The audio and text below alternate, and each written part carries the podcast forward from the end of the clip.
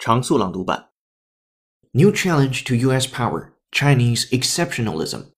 China's once reticent citizens see their country as economically, diplomatically, and politically ascendant, and the U.S. in decline. The phenomenon bolsters President Xi's signature slogan, exalting the China dream. Li Xiaopeng once idolized the West.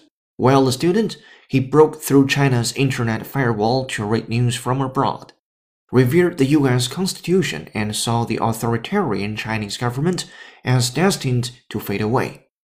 Now, the 34 year old urban consultant who studied at both Cambridge and Harvard thinks it's China that is ascendant and the US that is terminally weakened by income inequality, divided government, and a polarized society.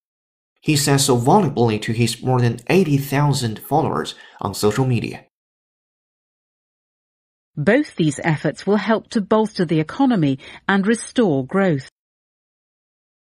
Both these efforts will help to bolster the economy and restore growth. In many ways, Thomas was a difficult, reticent figure who was quite capable of signing off letters to his mother, yours ever, Edward Thomas. In many ways, Thomas was a difficult, reticent figure who was quite capable of signing off letters to his mother, yours ever, Edward Thomas.